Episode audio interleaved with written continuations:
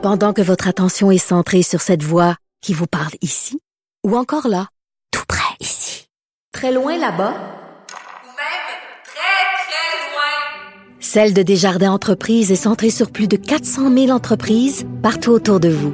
Depuis plus de 120 ans, nos équipes dédiées accompagnent les entrepreneurs d'ici à chaque étape pour qu'ils puissent rester centrés sur ce qui compte, la croissance de leur entreprise. Émotionnel ou rationnel? En accord ou à l'opposé? Par ici, les brasseurs d'opinion et de vision. Les rencontres de l'air. Bonjour Marie. Salut Mario. Alors le ministre Drainville aujourd'hui qui pour la première fois, il faisait une annonce là à l'université Laval, mais la première fois aborder toute cette question qui était restée tabou jusque-là. Euh, Qu'est-ce qu'on fait si plusieurs jours de classe sont manqués? Euh, Est-ce qu'on devrait les reprendre, euh, prolonger l'année, éliminer la semaine de relâche? Et il a aussi laissé entendre que les enseignants devraient peut-être ben donner du travail ou laisser les jeunes partir avec quelque chose à faire le dernier soir. Écoute, tu sais, il y, a, il y a quelques jours, euh, je soulevais cette question-là.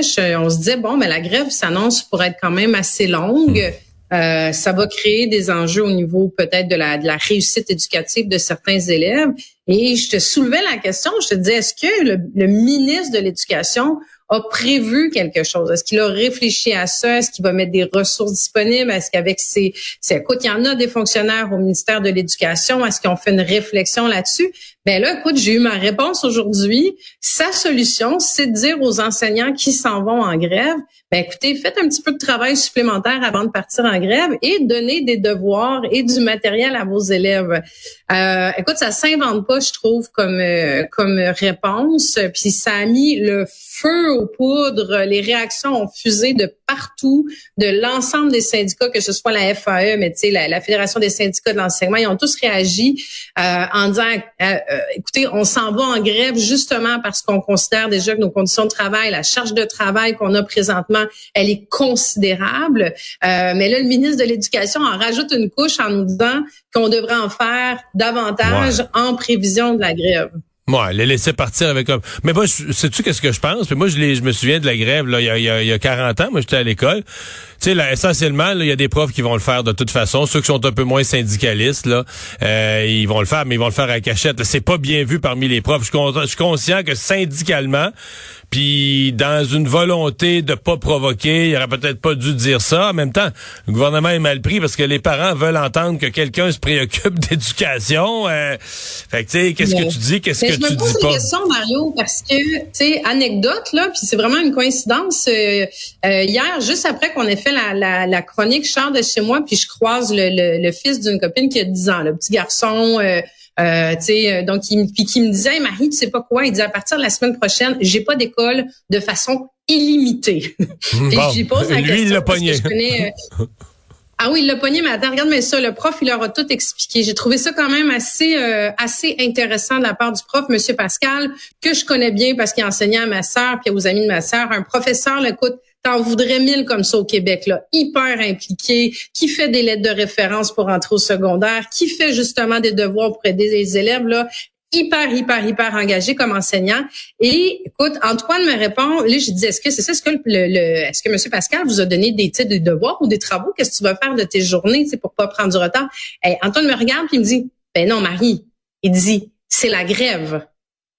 Donc, l'enseignant, il leur a déjà bien expliqué que la grève, ça veut dire, puis il m'a là, il m'a tout dit, il m'a dit, ben tu sais, ils vont pour le salaire, puis là, Monsieur Pascal, lui, il est à la fin de son échelon, donc il gagne tant. Écoute, il y a 10 ans, donc ça veut dire que l'enseignant leur a bien expliqué la situation, ce que je trouve quand même assez pertinent. Là, je pense, tu sais, il, il les a pas craqués syndicalement. Là, je pense qu'il leur a expliqué les choses, mais je trouvais ça intéressant que la posture qu'il a expliqué aux enfants, c'est nous, on s'en va en grève, on s'en va se, on s'en va se battre pour pour mieux vous enseigner par la suite, pour avoir des meilleures conditions. Donc, vous comprendrez qu'on vous préparera pas du travail euh, pendant cette période-là, mais on rattrapera ça par la suite. Mais je trouvais ça, je trouvais ça juste un peu cocasse d'avoir un enfant de 10 ans qui est capable de me répondre, non, non, ils sont en grève, ils font pas du travail supplémentaire. Puis le lendemain, d'avoir le ministre de l'Éducation qui dit, ben là, moi, je m'attends à ce qu'il en fasse puis qu'il prépare ça pour les élèves, tu sais. Hmm.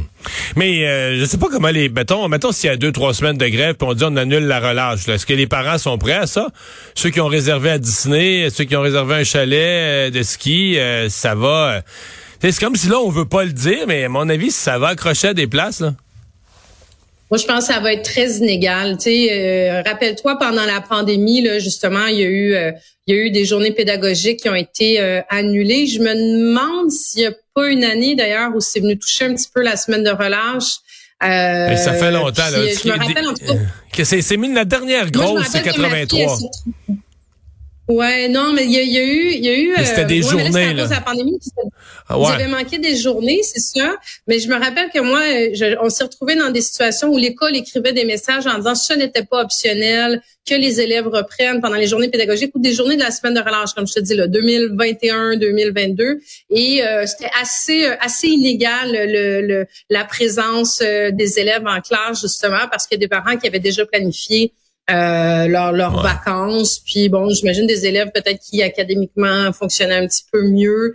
Euh, mais je pense qu'on est encore loin de ça. Si, si d'aventure on devait manquer trois semaines, quatre semaines, cinq semaines d'école, je pense que les parents vont peut-être être les premiers à se dire que que c'est peut-être pas une mauvaise idée. Euh, de, Mais, euh, mais en 83, la dernière fois, le PQ l'avait pété les plombs après trois semaines et euh, avait dit là c'est trop euh, et ça avait été une loi matraque hein. la loi 111 est passée à l'histoire dans le syndicalisme.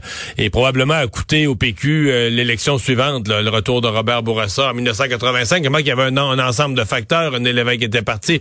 Mais il, me souviens les péquistes ont toujours dit cette élection là on n'avait plus personne du secteur public on était devenus nos les gens qui étaient nos alliés qui votaient massivement pour le PQ dans le secteur public étaient devenus nos ennemis on était cuit à cause de ça, parce que la CAQ... Je pense que ça va dépendre du contexte, Mario. dans le contexte actuel, il ne pourrait pas mettre une loi spéciale. Les gens, je voyais à quel point les gens sont motivés à s'organiser, comment les employeurs sont en train de déjà dire il y aura des, euh, des enfants dans différents magasins parce qu'on va permettre à nos employés de les amener. Tu sais, il y a une belle solidarité. Je pense que ça va, ça va être compliqué pour tout le monde, mais je pense qu'il y a un contexte où les gens sont, sont, font faire face à la musique. Il va falloir voir si ce soutien-là ou, euh, euh, tu sais, de quel bord l'appui va va, porter? Est-ce que les gens vont, l'appui au syndicat va s'essouffler? Puis à un moment donné, le, est-ce que le gouvernement va sentir le momentum pour dire, tu sais, je mets une loi spéciale? Mais c'est, c'est, hmm. À, suivre, à suivre. Euh, le premier ministre ce matin, M. Legault, qui a rendu un hommage là, verbalement, il l'avait fait par écrit, mais un hommage, un hommage verbal à euh, Carl Tremblay des Cowboys fringants. Et il a complété ça en disant qu'il avait offert à la famille, on n'a toujours pas, j'ai toujours pas vu la réponse, le retour, mais qu'il avait offert à la famille, si ça leur convient, des funérailles nationales. T'en penses quoi? Ben, je pense déjà la famille, tu sais, qui prennent le temps de, de, de, de vivre ce deuil-là, de vivre le décès de Carl Tremblay. Il n'y a aucune urgence non plus à ce qui, à ce que publiquement, il, tu sais, je veux dire, c'est ça leur appartient. Hein, en bout de ligne, c'est leur décision en eux. Euh, tu sais, des funérailles, des, il y a des funérailles d'État, il y en a, il y a, et des funérailles nationales, il y en a vraiment pas eu beaucoup. T'sais, les funérailles d'État, c'est vraiment pour des ex-premiers ministres, des ex-présidents de l'Assemblée nationale. Il y en a pas eu énormément non plus, évidemment. Mais des funérailles nationales, il y en a eu euh, autour de 14. Là. C'est vraiment pas... Euh, on en parle souvent, on soulève souvent la question, mais c'est très, très peu de gens dans l'histoire du Québec qui en ont eu. Des Maurice Richard, euh, plus récemment René Angélil, bon, il y a eu Guy Lafleur, des Riopel. Mais euh, moi, je pense que le premier ministre, bon, il s'est fait poser la question, il a senti la vague de, de, de deuil, d'amour, de besoin de rassemblement que les Québécois ont présentement. Tu sais, c'est quand même impressionnant. Moi, j'ai jamais vu ça, de voir des gens se rassembler autant spontanément suite au décès euh, de, de, de quelqu'un au Québec. Après ça, c'est sûr que là, j'ai vu plein de gens soulever des questions en disant, ouais, mais là, tu sais, il y en a pas eu pour Michel Côté, puis il y en a pas eu pour Hubert Reeves. Mais c'est pas, euh, tu sais, c'est pas critérié, hein, c'est pas scientifique là, le, le, à qui on, à qui on. on ben Hubert Reeves, Hubert Reeves, ça même pas, ouais, Hubert Reeves, je veux pas être plate là, c'est un grand Montréalais tout ça, mais ça s'est même pas passé au Québec là, tout s'est passé à Paris là, il était ces cérémonies funéraires. Moi, moi que je me trompe, je pense que tout s'est passé à Paris et c'est lorsque j'ai vu là. Oh, absolument, mais tu sais par exemple Leonard Cohen ou euh, tu sais, il y a, je veux dire, il y a plein, il y, y, en a plein, je, veux dire, je voyais plein de noms circuler aujourd'hui en disant ben là ça a pas été fait pour un tel, mais pourquoi ça serait fait pour Carl Tremblay? Est-ce que c'est parce que c'est le premier qui meurt du groupe? Est-ce que c'est parce que euh, il est mort jeune? Je pense qu'il y a de ça. Je, pense, ben, je sais pas pour les funérailles nationales, mais dans le choc. Moi, je pense que l'âge en fait partie. Là, euh, quelqu'un décède à cet âge-là, ça ajoute au drame, au choc. Puis je pense qu'en décédant à cet âge-là, il devient aussi pour toute une génération le premier, là. Veut dire, il y a une génération au complet qui a jamais perdu de héros. Euh, quand il y avait les, autres funérailles nationales, euh, Guy Lafleur, ou, mais tu sais, c'était comme ça, c'est des gens, c'est des gens que mon père a vu jouer au hockey. Moi, c'est pas mon époque. Historiquement, je sais c'est qui, je sais ce qu'il a accompli, mais j'ai pas pleuré comme a pleuré mon père qui a 80 ans, puis tu sais, qui 80 ans, puis qui l'a vu jouer ses premiers matchs, puis tu sais, qui a vu les meurtres de, de 50. Tu sais, je veux dire, c'est pas la même émotion non plus. Donc, Carl Tremblay porte complètement autre chose. Mais tu sais, comme je dis, c'est pas scientifique d'évaluer euh, une personne par rapport à un autre. Est-ce que quels critères il coche? Je pense que Monsieur Legault il a senti ça, il a, il a tendu la main à la famille. Après ça, c'est sûr que ça vient mettre une certaine, tu sais, faut mesurer que ça veut dire que c'est le protocole euh, ah de l'Assemblée nationale qui, qui rentre là puis qui organise des funérailles. Euh, pour la famille, là, c'est quelque chose. Oui, oui, oui. Pour une jeune femme, euh, deux, deux petites filles, euh, c'est euh, dire oui à ça, là, c'est comme, je trouve, c'est un sacrifice personnel au nom du de l'acceptation que c'est un deuil de collectivité, puis que toi, ton deuil, tu vas le, le changer, le compliquer. ils peuvent il y, a, il y, a, plein de formules. Tu sais, ce sera à la famille de voir est-ce qu'ils veulent faire une portion qui est publique pour permettre aux gens de se recueillir, mais faire la chapelle ardente, par exemple, privément. Euh, ils peuvent décider que les médias peuvent pas rentrer. Ils peuvent décider de faire une partie seulement en famille. Ils peuvent, tu sais, là, toutes les formules sont, sont possibles.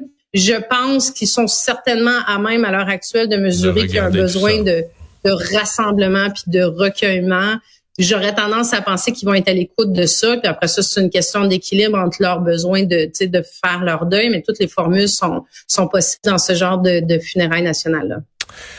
Marie, merci. À demain. Merci Mario, à demain.